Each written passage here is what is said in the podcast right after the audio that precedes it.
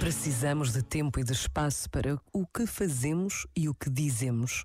Acontece o mesmo com a oração. De forma pública ou não, a oração pede tempo pode ser tão breve como este minuto que passa, ou tão longa que necessite das horas de um dia. E pede espaço. Pode acontecer num espaço isolado ou no meio de uma multidão.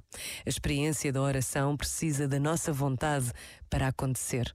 Até pode bastar apenas a pausa de um minuto. O fruto da oração é sempre uma surpresa, porque vontade de Deus. Pensa nisto e boa noite. Este momento está disponível em podcast no site e na app.